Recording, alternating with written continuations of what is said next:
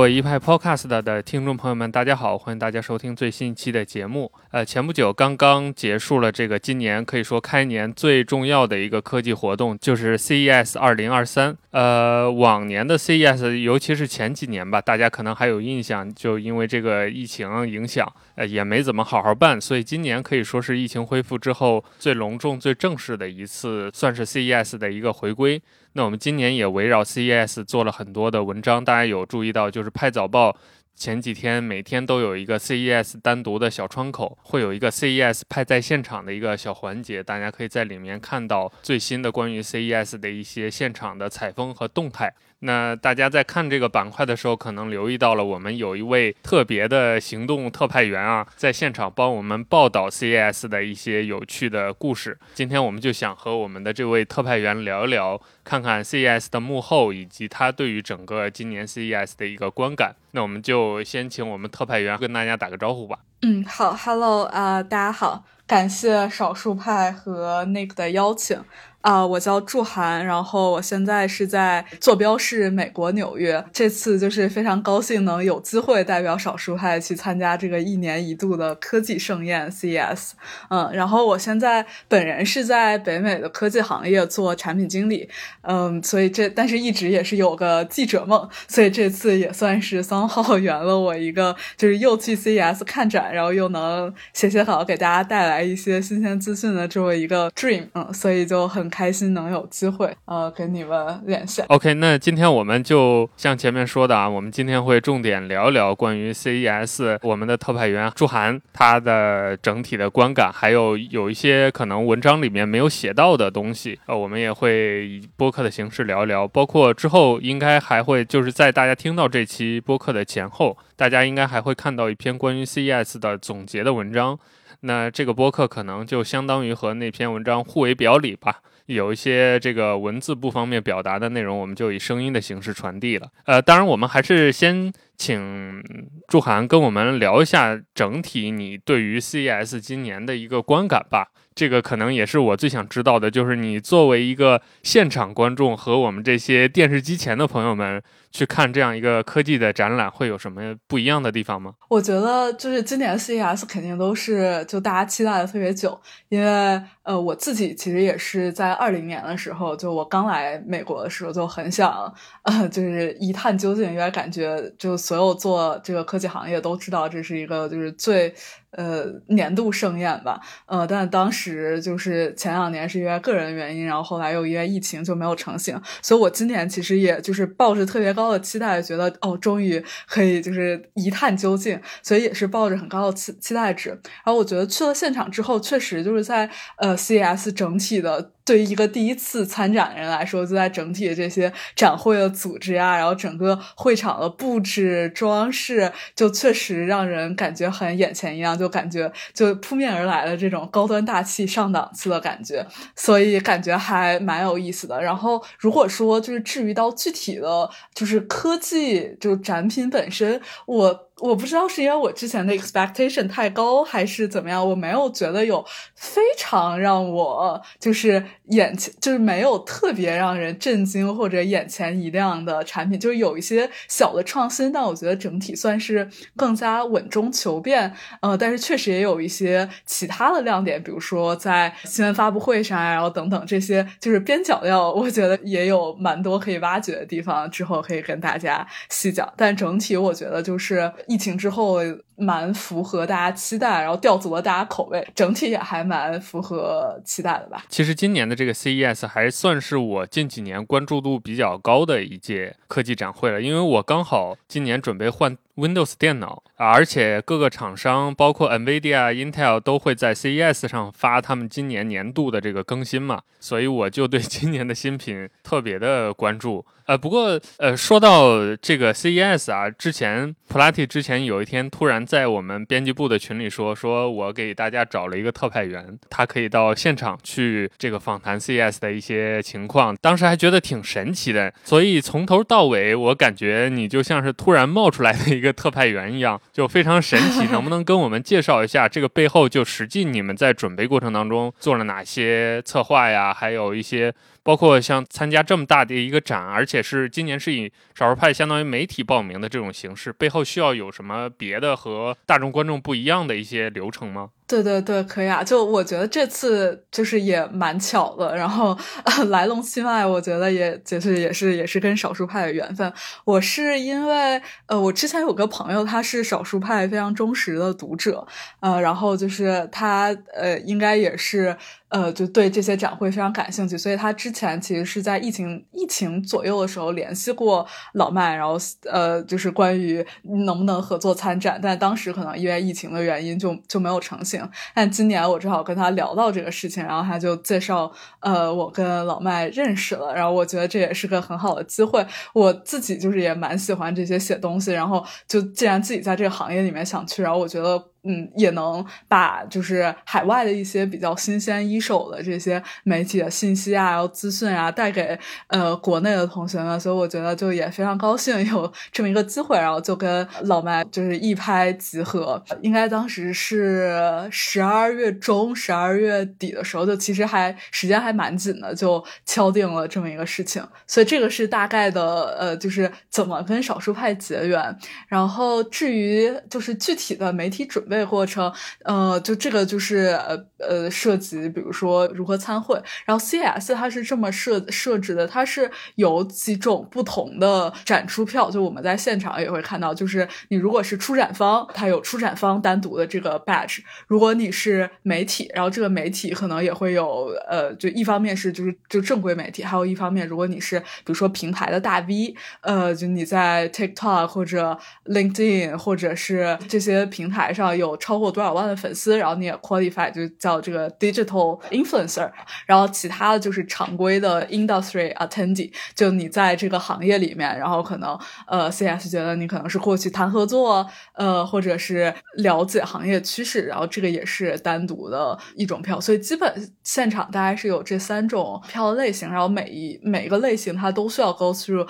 自己的这些审核的过程，所以基本就是在呃媒体的。准备方面，就是当时跟少数派合作，然后他们帮我们出具了媒体证明，就说明说，OK，我们是少数派，然后我们呃，就是我我是作为你们的 special contributor，然后来参加这次活动，嗯，所以当时虽然是十二月底，就是传统美国这些圣诞节放假，但是 CES 官方回复也很快，应该是两一两个工作日就批准了，所以其实行前准备还是呃蛮顺利，然后我们就不。可能去就拉斯维加斯，就是 CES 参展地的这个机票，所以很快就成型。CES 这种活动的话，媒体身份和个人或者是只是参展商这种身份会有什么不一样吗？尤其是。比如你要去某些场馆或者是某些区域，它会有额外的便利吗？对，就是呃，我觉得媒体首先是它会有在展，就是在不同的这个展区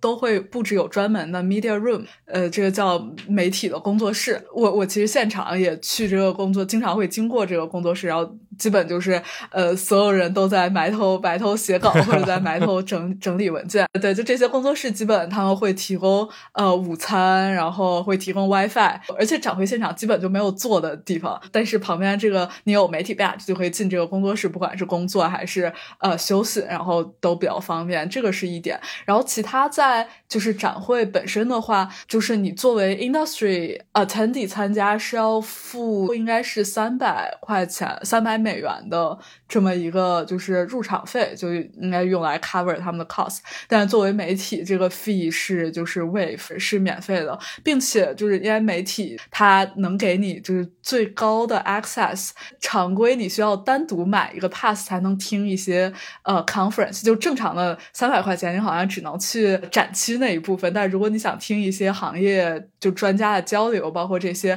出展的品牌他们参加一些 fireside chat 就炉边谈话这种，是要单独买更高规格的 pass，但是作为媒体就随意进出这些场所，然后也是信息量算相当于是最全的吧，对。基基本就是这两点哦。除了这个之外，就是还有正式的展出是五到八号，今年的一月五到八号。然后媒体其实是在展出正式开始前的三号和四号有两天媒体日，然后这两天会有一些专门对媒体 open 的活动，比如说所有的获得这些 industry award 的这些产品，CES 官方选出的比较厉害的产品，然后会单独对媒体有一个展出，然后以及四号有一整天的媒体发布会，就包括像佳能啊，然后宝马啊，呃，就这些大品牌，就这这个是只有媒体可以 access，所以整体我觉得确实，呃，就作为媒体感受 CES 是能最全面、呃最完整的感受 CES 从头到尾的体验，这样。对，可能我们读者在看这个拍早报的 CES 拍在现场也注意到，就我们好像是比别人提前了一天。第一天大家应该还记得的话，就第一天我们的内容就是一个媒体日的，相当于一个回顾，包括祝涵也跟大家聊了一些他刚到那儿的一些兴奋的感觉呀，还有包括第一次参与 CES 的一些感受。说到这个准备，就我们数数字科技媒体的听众和观众肯定会关心，那就是你作为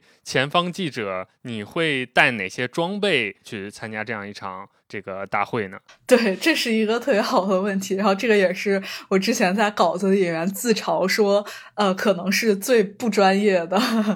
记者。对，呃，对，因为我知道小说派的读者可能大家就是非常叫发烧友，就是想必记者也是准备充分。但是其实我我个人是那种比较佛系的电子产品的使用者，所以这次其实呃，就而且我对摄影可能是审美审美不太行，就写稿还。可以，审美不太行，所以我一直对就是摄影方面都没有什么追求。我这次其实就非常简单，呃，就带了手机，就正常的 iPhone，然后还有电脑，就带了一个 Mac 写稿，然后就基本大家在微博上看到那些所有视频，都是我直接用手机录出来的，然后也没有单独的什么啊录音笔，就都没有，就非常的轻装上阵。我后来就参展体验下来，觉得这个过程真的就每天还是蛮累的，就从从早逛到晚，呃，所以。所以，呃，iPhone 希望 iPhone 的画质大家也还满意，所以就是非常轻装上上阵，真真正正的实测 iPhone。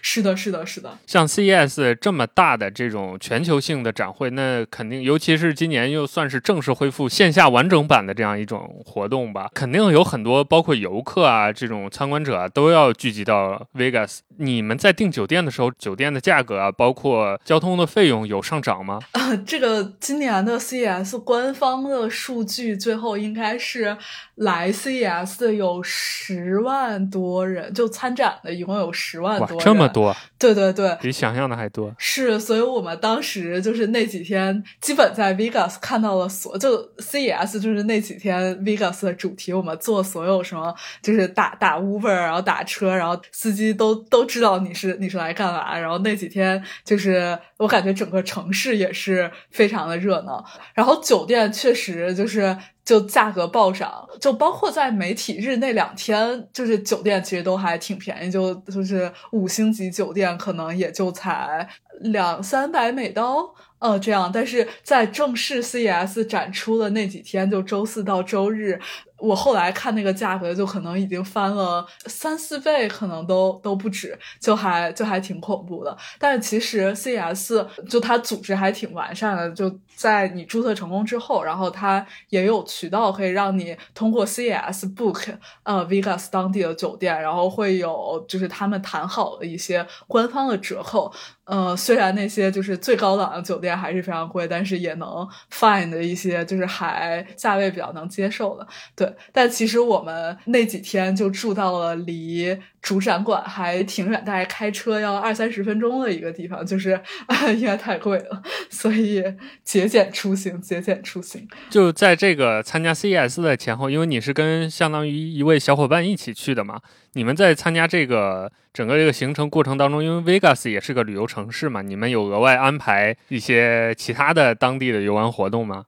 就我是跟我老公一起去的，而且呃，就正好是跨年嘛。应该是二二年最后一个工作日结束之后，就三十一号当天从纽约飞拉斯维加斯，就在正式媒体日开始之前还有三天左右的时间，然后我们就在当地就是看看 show 啊，然后在赌场 玩一玩啊，呃，然后也开车去周边的像什么羚羊谷、马蹄湾比较传统的一些旅游路线，就算是充分 relax 了一下，然后 get ready for 后面几天就比较。较 intense 的活动。这是你们第一次去 Vegas 吗？对对对，是我们第一次去，因为美国也疫情，就之前也都不太能玩，所以也是算去年吧，去年年年中差不多。就才敢出去玩，所以感觉就这次来来来跟 CES 一起借 CES 这个机会来感受 Vegas，我感觉也是就是挺神奇的一个体验。哎，说到这个疫情啊，刚好我想问问你，呃，因为在国内可能大家对于美国的这个疫情的状态，包括走到哪个阶段，也不是很具体的了解，没有那种切身感受。嗯，就今年 CES 在它开放的这个阶段，包括它有这种线下活动，对于美国的疫情环境来说，大概处于一个怎样的状态？就是相对稳定了，还是说刚刚结束？比如说某一个感染的高潮，还是怎么样一个阶段呢？CES 我想是二零年还是正常的，然后二一年因为疫情就是全都。线上，然后二二年是线上线下相结合，但是线下的部分因为当时爆发了这个奥密克戎，嗯，对，所以 就是这么一个新的变种，所以就是线下也来的人非常少，就现场还挺挺惨淡，大部分还是线上。但但是在奥密克戎结束之后，我感觉这一就二零二二这一年，美国的疫情好了很多，然后大家也开始就是。逐步开始恢复各种，不管是短途还是长途的出行，这一年也没有出现太大的变种，所以我觉得整体来说，二零二三年，包括就不管是我个人还是我在 CES 这个展会上感受到的情况，都是呃，疫情已经接近算是过去时了。对，虽然现场就还会有大家，比如说有戴口罩，然后飞机上可能也会有戴口罩，但整体来说，不太是一个特别大的大家出行的 concern。厂商今年在 CES 的状态怎么样呢？因为我印象非常深刻啊，就是去年就有几天的派早报，每天固定内容就是某某品牌说我今年不去 CES 现场了，我改在线上。就大家就有一种畏畏缩缩的这种感觉，可能对于 CS 的投入也不是很高，就是因为没有现场的活动，没有直观的和观众的交流之后，厂商可能就简简单单的拿 CS 走个过场，发布一些产品就结束了。所以我很关注的一点就是，那今年厂商对于 CS 的态度怎么样？包括他们。整个在 COVID 的过去之后，整个这个投入的状态如何呢？我觉得今年的厂商就是整体，我说就我对 CS 觉得这些他们的布景，呃，然后。所有这些展位的设计真的是花了就是重金，应该也是很很大手笔。就所以，我我整体觉得，呃，参展商就大家也都知道，这个是疫情之后的算是第一年完整回归 CES，所以我觉得重视重视程度还是还是挺高啊。然后整体让人觉得还蛮 fancy 的。我觉得唯一可能就是缺席比较多的，就是就是来自中国的这么一些品牌，可能也是因为就是呃，就国内放开也。就是将将卡着这个十二月底一月初的这个这个这个门槛，所以从协调这么计划的角度来说不太方便，所以我觉得呃可能确实见到的就中国本身的大品牌会会少一些，但是对于整体来说，我觉得质量还是嗯蛮高的。哎，刚好说到这个中国品牌了，我后面其实想问的，那就在这儿问吧。今年现场的这个参展的中国品牌整体的表现，你感觉怎么样？包括你有没有留意到有一些可能大家不太知道，但是还蛮有意思的中国品牌呢？呃，这个其实也是我非常关注的一个话题，所以我之后也会单独写一篇稿子来写，就是关于不管是品牌建设还是中国品牌出海的这这一个方面。今年就虽然说就就是有疫情的原因，但其实在现场的一个展区还是看到了很多就是来自中国的企业机构在威尼斯人就是一个分展区。的一个一大片区域，就是有应该有几十上百家，都是来自中国深圳、宁波，就是珠海，就各种各种地方，就能看到就都是中国人嘛。然后我会就是过去过去聊两句，但是聊下来，其实发现他们大部分都是就是以中国的厂商为主，就他们基本是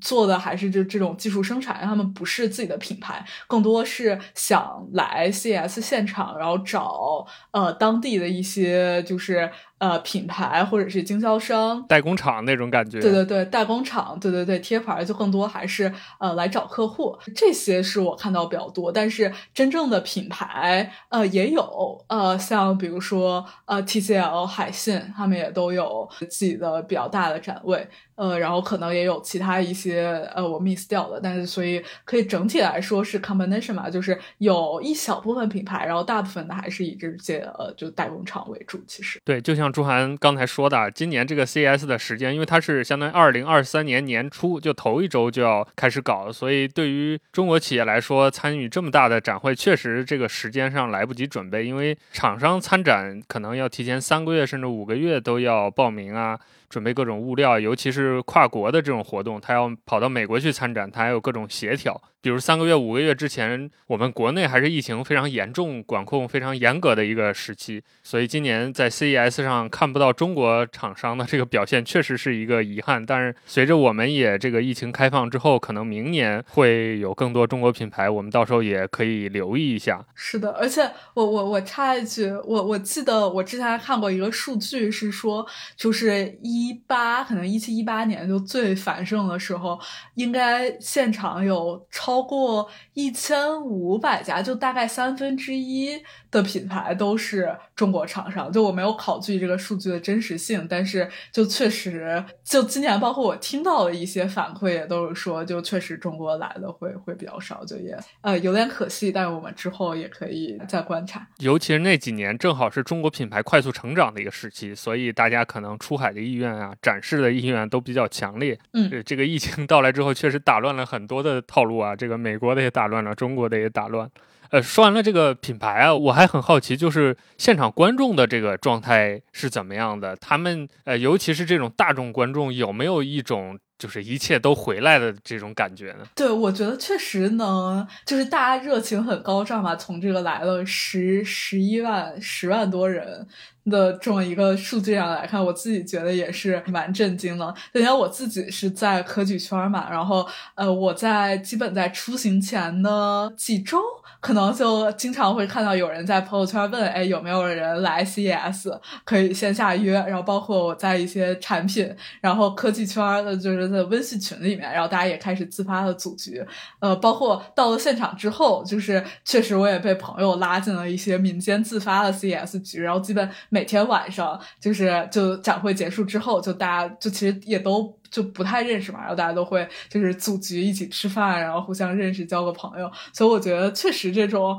呃兴趣就是是是很高昂，就大家也都抱着不同的目的，有的是呃比如说想就代表公司来谈合作的，然后有的是像我这种就可能是关心科技趋势，然后想去看哎有什么行业动向的。然后还有我朋友说是过来找看哪些公司适合做下一份工作，就是想跳槽了，所以 就感。觉，对对对，就感觉大家就是来的目的也都不一样，就主要是 CES 能把呃所有这些科技厂商的，对，就不管是这个技术本身，还是还是人，包括很多的高管，就都聚集在一起，就感觉能迸发很多的可能性。就就因为所有一切都从这个 connection 开始嘛，所以我觉得其实现场也是非常的热闹。就在那几天，只就就觉得哎，时间不够用。十万人这样一个体量，对于 CES，包括对于北美的这种。科技展会大概相当于一个什么量级呢？这个其实我第一次就是参加就这么高规模的展会，我觉得也是很震惊。我我现在想想，我感觉除了 CES，应该很难真的。聚集到这么这么多人吧，而且主要是就不只是本土美国 local，大家从各个地方飞来，就真的是世界各地。我忘了那个具体的数据，但应该有蛮多国家的这些参会者就从各种地方飞过来，就是为了展示啊，为了为了交流。据你的这个观察，就美国的民众，尤其是所谓这个科技圈之外的这些普通大众吧，他们对于这个 CES 这种展会，他们有没有关注？比如说你在 Vegas 你闲逛。这些当地的民众会对于你们这些参展的看展的人有什么看法吗？啊，对于 Vegas 当地来说，就是这个肯定是拉动他们当地这种消费啊，然后经济的一个就是非常好的机会。因为就我们主要是通过跟就是 Uber 司机的闲聊得知，就疫情的时候，就整个 Vegas 它的支柱产业其实就是旅游业、酒店业。他们应该是一共有多少万的房间？就一条街都是酒店，大概说是十五万吗？还是反正就一个非常高的数。这些酒店房间，然后因为疫情，然后就都没有办法开，所以前两年其实亏损的非常严重。然后这现在是开始慢慢恢复，所以我觉得就是从就 CES 也是个非常好的契机。然后就大家过来，有这么多人来。不管是娱乐、消费、赌，还是各种，就把这个城市的经济完全带动下去，所以就当地肯定就非常开心。但至于 Vegas 之外，就是非科技圈的群众，就我其实还真的不是特别了解，我没有感受到就是非常高的。关注度，但可能也是就是我我在泰的行业，所以我周围的圈子会了解比较多。但是在泰行业之外，我不是特别清楚这个有没有就是特别特别高的关注度。那像 CES 这种活动，在美国的非科技媒体这个领域会有一些报道或者露出吗？我观察到的确实还是以就比较典型的，就 TechCrunch 啊，然后 The Verge 啊，就这些科技媒体为主。其他的我没有特别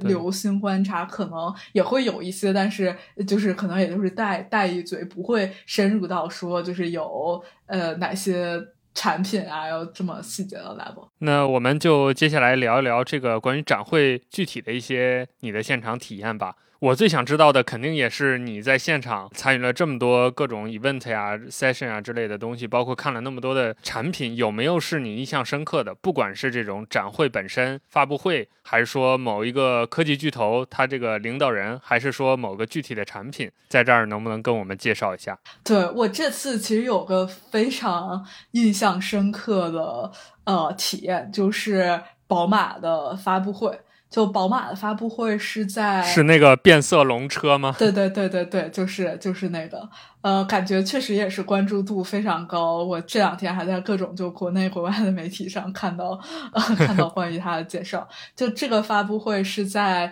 呃正式开展之前，呃的前一天晚上，呃，然后他当时是当天的最后一场活动是在晚上八九点钟，然后是在。呃，不是在会会场的展区，是他们单独包了一个，算是 theater，就是剧院。然后我们当时因为前面还有一场就是 keynote speak speaker 的，就是 AMD 的那那场活动，所以就还还还拖堂了。所以我们去第二场活动其实去晚了。然后当时去的时候已经差点不让进了，就所有这个呃剧院都坐满了。但我们还是非常幸运的，就进去就站在那个呃剧院里面。我觉得后来想，就幸亏赶上了，因为我觉得整个过程非常的震撼。就是震撼的点在于。我觉得宝马它的车，它想就是阐述的这种就是概念本身，就这种人车交互啊，然后这种变色，更多的是就是它怎么把自己品牌想要传输的这种理念，它品牌的这种精神，然后通过一场发布会，就是。就不能说是洗脑，但就是让每个听众就非常沉浸在就是他讲述的这个过程里面。就我整体整场听下来之后，就一方面是觉得这个就是这个技术这个车就很酷，然后很翻新但另一方面也是就是觉得就是学习他们的品牌怎么真正的做就是营销。我觉得所有的就是营销人都应该去膜拜一下这场。发布会，我呃，我觉得这里我们可能要补充一个信息啊，也是我刚才忘了问的，就是我们 CES 它肯定是有主会场的，那整体上，呃，像它在 Vegas 整个这个城市，它这个场馆是怎么布局的？就比如说。某些品牌，它可能想要自己的一个环境，它是会在 Vegas 单独的去找一些像呃一些剧场啊，或者是一些活动场地去办自己的发布会，还是说 CES 这个组委会他们已经限定了你必须在某些场馆里头办你的活动，它具体是怎么规划的呢？就是呃，现场是有就 Vegas 这个这个城市其实本身也不大，呃，但是因为 CES 的就是展出方实在是太多了，就没有任何的这些就是场馆能一个场馆装下所有的，所以就往年也基本是会分几个不同的展区，然后今年是大片儿可以分成三个展区，一个叫 Las Vegas Convention Center，就是他们的呃会展中心，然后这个就是一些比较大的品牌，比较重的品牌，就比如说呃车厂，然后比如说像占地面就会比较大，像什么三星啊，然后对佳能啊什么，就这些就是这些大厂会在 Las Vegas Convention Center。除了这个之外，就其他，因为 Las Vegas 刚才也讲到，就基本是以酒店行业为生嘛，然后它的每的每个酒店里面都会有自己单独的会展中心。比如说，呃，威尼斯人就是今年的一个就第二大的展区，然后这个展区基本是以就是比较小的 booth 为主，就它不是那种特别，基本不会有就那种占地面积特别大的展区，但是会就基本每个展位就是一个小 booth，然后大家就可以在这个 booth 里面就是去。呃，比如说跟他们参展的人交流，然后这然后这个涉及的行业就很广，比如说不管是 VR、AR 还是 IoT、Sports Tech、Food Tech 就等等，就是呃，可能更多的以就叫 SMB 或者是一些中型的公司为主。除了这个之外，还有一个分场馆，更多的就是酒店叫 Area，然后它是叫呃以 Advertising Tech 为主。在这一片进行的基本都是跟广告行业，就这种广告科技这个领域有关的，不管是一些。呃，就是交流呀，还是一些品牌啊，就基本是以这个为主，所以整体是分为这三大展展块。呃，但是在这三大展区之外，也有一些就是室外的呃部分，就比如说有的车展，然后它就会就布置在 Las Vegas Convention Center 外面，然后包括 Google 可能是因为他们比较豪吧，然后也想有单独的一个 building，所以 Google 也是在呃就是主展区之外有单独的一个一个场地。呃，基本情况是这样。哎，那是说说到 Google，就是这些现场的大厂，你有没有观察到他们有哪些比较有意思的展区，或者是带来了一些跟他们大家可能平常认知当中不太一样的产品？对，就是我觉得大家就是确实对大厂关注度会比较高嘛。但我其实自己一个亲身的体验是，就大厂的比较特色的产品，基本都要排队，而且有的队就是不管是现场排还是 virtual 排，都都要排特别久。就我听说，比如说你想体验什么 Hololens 啊，然后这种这种基本就可能是一一早上一开，然后它这个名额就被抢光了，呃，所以所以就就比较卷。我自己去看，比如说我其实对就是。佳能这次整体 CES 的这个这个策略，还有一些就是展品会印象比较深刻。他们先是开了发布会，然后整体的这个展区的设计也是完全围绕着一个电影的主题呃来展开的，是就是佳能跟呃我忘了那个电影的名字，一个二月二月二月二号吧要在北美上映的电影是跟他们的导演合作，一方面是增强这个电影本身的这种表现力，另一方面也是就是佳能。秀肌肉的这么一个品牌，比如说，呃，可以帮助电影导演从不同的视角，就主人公的视角，或者是其他各种人的视角来讲同一个故事，以及你可以去现场，就是真正的体验到，OK，你怎么跟这些剧情里面的角色互动。然后我当时还真的就坐在了电脑面前，然后他们应该是请了，可能是单，应该是单独请了演员，然后在一个房间里面跟所有的就是坐在电脑前的人进行实时的这种。互动，然后这个用来展示的就是佳能的他们这个就是最新的这个成像和这个 interaction 的技术，所以呃，我觉得就是佳就是就是 again 这个，我觉得回到了这个主题，就是其实科技本身，就我觉得令我印象最深的就是不光是科技本身，还有怎么通过展区布展。呃，策展这个形式，把就是背后你工程师和产品经理造的这些技术展现出来，然后这个是我觉得，呃，不管是佳能还是宝马，让我呃就是感受非常深的一个地方。你在现场有跟这些媒体的朋友，还有包括一些参展的这些观众聊天吗？他们有没有一些好玩的事情？因为每天晚上基本都会就是听，基本都都会就是跟大家一起聚会啊、吃饭啊什么，所以就确实也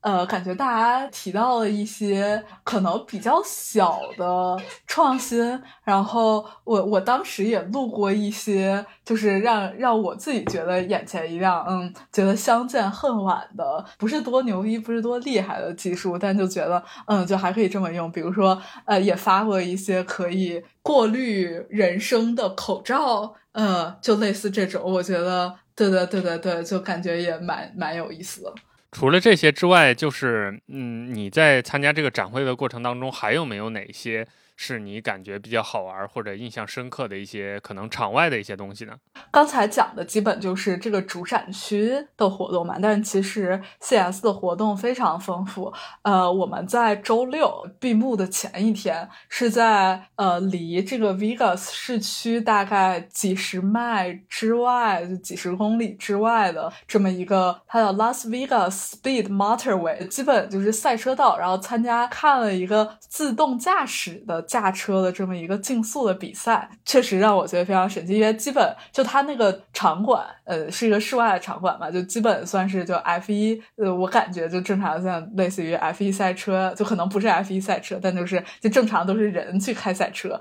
然后去比拼速度。但是就这个神奇的点，就和 C S 结合的点在于，他们是请了八支代表队，然后这些代表队基本就是就来自不同的就是学校这些或者研究机构，然后都开发了。各自的这种自动驾驶赛车自动驾驶的算法，他们是在周六组织了这个从八进四到四进二，然后到决赛的这么一个竞速比赛。就就是说，这些车上都都没有人，然后但是他们呃需要两两角逐，然后两两角逐的这个方式就是从一个固定的速度开始，然后呃两个车，一个车前车，比如说会固定在不管是呃八十迈每小时还是。呃，慢慢往上涨，一百二每小时等等，前车会固定在这个速度，然后后面的车就需要通过它它自动驾驶这些算法，然后找机会在两圈之内超越前车，所以它就是通过这么一个两两角逐机制来看这个自动驾驶的这个呃赛车的算法进化了有有有多厉害。所以我们当时是周六在现场看了这种这个比赛，所以这个我觉得算是 CES 的一个花边新闻，它是它应该是 CES。和呃一个机构进行合作的这么一个呃活动，就去的可能知道和去的人不是特别多，但是我们临时知道有这个机会，就觉得呃是非常神奇的一个挑战，然后觉得确实不虚此行。参加这个比赛的有大厂吗？还是说主要都是这种学术界的科研机构呢？基本没有，我我记得是没有大厂，就基本是以学校为主。对，就是可能是学校跟一些不同的这些。科研机构的就是合作，但是应该是以学术行业和业界可能比较比较远。但我其实还挺震惊，就他们的算法真的就这些超越，就是我我看就是现场看就看的这个，觉得还还还蛮刺激的。嗯，对。呃，就你的观察，他们这种纯基于算法的自动驾驶和你，比如说，你觉得一个人类真的驾驶员在开车有什么不一样吗？就你能仅凭他这个车辆的姿态啊等等这些看出所谓的破绽吗？我觉得其实不太能，我觉得还挺真实的。就是，但正常的就是，比如说 F 一赛车手，就正常就有人驾驶这些赛车，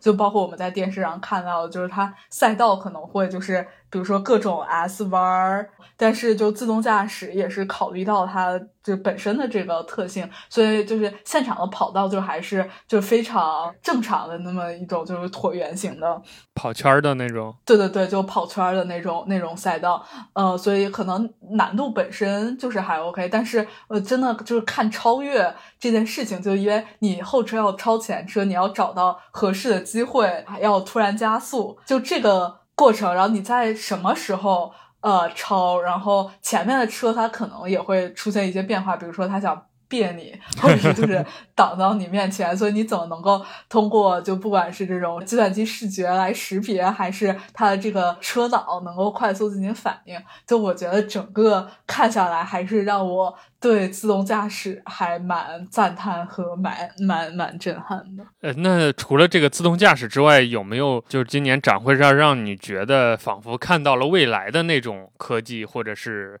呃，某些技术、某些展品呢？因为比如说每一年吧，就尤其近几年吧，像人工智能啊、自动驾驶啊，还有 VR、AR，都是可以说很老套的这种热门话题了。就大家都认为它是未来，但是到底哪一天走入千家万户，其实大家也说不好，也都一直在看，一直在等。那除了刚才你看到的这种赛车已经具备了这种呃相对复杂的判断车位啊，然后去超越竞速的这种能力之外，有没有其他的一些领域是让你觉得哦这个东西马上可能就要进入消费级市场的这种产品？就其实我自己就是也会有这种感觉，我觉得呃就确实这么这么久让我觉得 VR AR 确实还是不能说是停留在概念阶段吧，就是因为大家其实已经。可以去买到这么一些产品，然后去进行尝试。但我觉得我想到就是科技产品进入市场的一个曲线，就你现在可能还是只有 early adopter，就是非常像少数派读者这种就比较狂热喜欢就新科技、黑科技的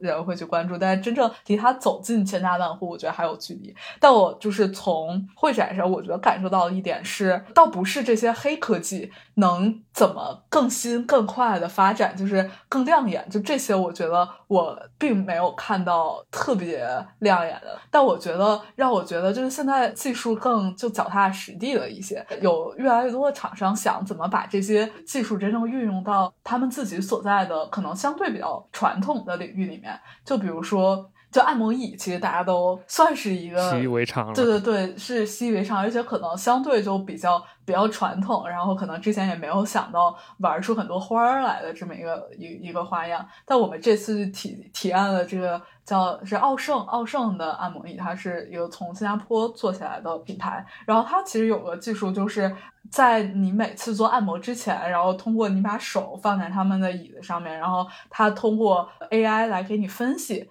就他可能是感受到你这些脉搏、呼吸、心跳等等的这些数据，然后来给你一个数值，来告诉你，就是说你现在的这个 pressure，你的压力值是多少。然后它有零到一百的这个维度，根据你这个数值，还有他之前感受到你的一些信息，会给你推荐一套就是与众不同的这么一种按摩的，就是不管就是可能是按肩、按的按腿，还是就这些怎么 combine 到一起。所以它是一个，就我觉得它是一个非常落地化的，就真正把就是 AI 就也不是那么翻喜，就不是吹上天那种。但你仔细想，就确实就是一个很简单的这么一个互动，但让你觉得真的能有价值。然后它它就品牌也呃因此可以就是把自己跟就是 average 的一些按摩椅脱颖而出，从而就也能这个品牌也能 stand out，然后也有更多的这些溢价。还有没有哪些品牌或者是哪些技术？是让你觉得比较失望的，或者你对 CES 整体你觉得没有看到哪些东西是比较遗憾的呢？我觉得其实就像你说的，你们有没有让我特别看到未来？这些我想了想，我我因为就做 tech 的人，可能大家来 CES 也都是想看到这些完全划时代、从来没有听说过、从来没有想象过的这么一个展品。但这个就是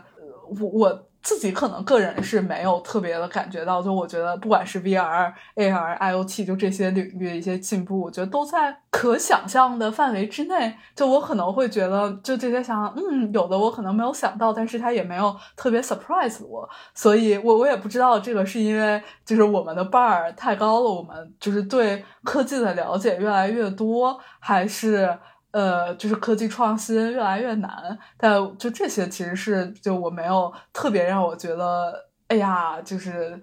特别震撼的展品，懂懂我意思？嗯。呃，OK，那我们今天聊了刚好差不多一个小时，我们来总结一下吧。呃，这也是我们节目的惯例啊。我们想请祝涵在最后谈一谈你对于 CS 今年二零二三年的这个整体的一个感受，包括如果未来有机会的话，还有哪些，比如明年再参加 CES，你还有哪些想看到、想关注的一些品牌或者一些技术？最后可以再跟我们聊一聊。我觉得今年 CES 整体大家期待已久，呃，然后我觉得。呃，不管是从活动的组织，呃，各个方面，就确实也是达到一个一流的科技展会的这么一个要求。呃，我个人觉得，就这一行还是收获收获很多的。就是从展出的内容上，不管是在品牌怎么营销，还是就怎么讲故事，还是这些科技在不同的行业里面的渗透，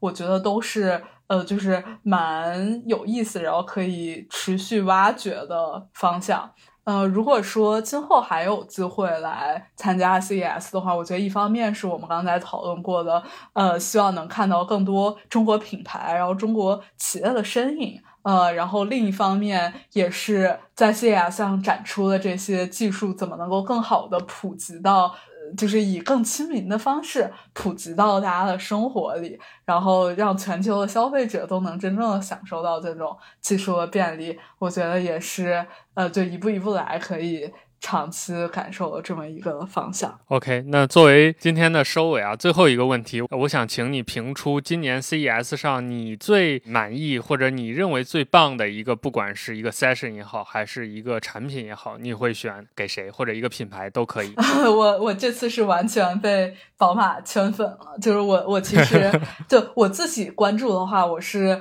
呃，就是做它可能对，比如说 VR、AR，然后 IoT 这些比较关注。我其实对车就之前就完全无感，但我这次看了宝马的发布会之后，我觉得我以后买车一定会买宝马。所以这就是品牌营销的，这效果确实很好。对对对对对，我觉得真的是，嗯。那说到这个宝马。今年除了宝马之外，其他的这种传统车厂在 CES 上有什么比较有意思的亮相，或者他们除了宝马之外，有别的品牌推出稍微值得看一些的这种产品吗？我感觉今年来的就是，呃，就有个有个段子说，今年 CES 的那个 Vegas Convention Center 那个展区都快变成一个车展了。我我确实也是这么觉得，就我走走在那儿，基本就那那个。大展就有几千平方米吧，就可能就可能几千几万平方米，就都是都是各种各种车。现场看到像什么哦，索尼索尼也要造车了哦，对对对对对对对，所以而且就是就像电动，就是所有车主打的都是这种智能，然后电动，然后车内的这些娱乐消费更容易，就是它车。变成就从一个纯粹的交通运输工具，变成了承载了更多，比如说这种社会价值，呃，然后娱乐性能、自我表达这么一个需求，在它成为了更多事情的一个载体。因为我确实觉得就很需要自动驾驶，我也希望这一天赶快赶快到来，然后也也是希望这些厂家在竞争之中能能百花齐放，各有。更有特色，然后更好的让这些技术真正普及消费者。呃，OK，那感谢祝涵给我们带来了非常精彩的关于 CS 的报道和回顾，也希望我们的听众朋友们接下来可以继续关注我们祝涵给大家带来的那篇关于 CS 的图文的总结，和我们播客搭配收听，可以作为一个信息的相互的补充。也希望未来有机会，我们还能继续关注 C 像 CAS 这样的科技的顶级的活动。希望明年的展会上，祝涵能给我们带来新的一些关于 CES 的动向，比如说中国品牌的一些表现，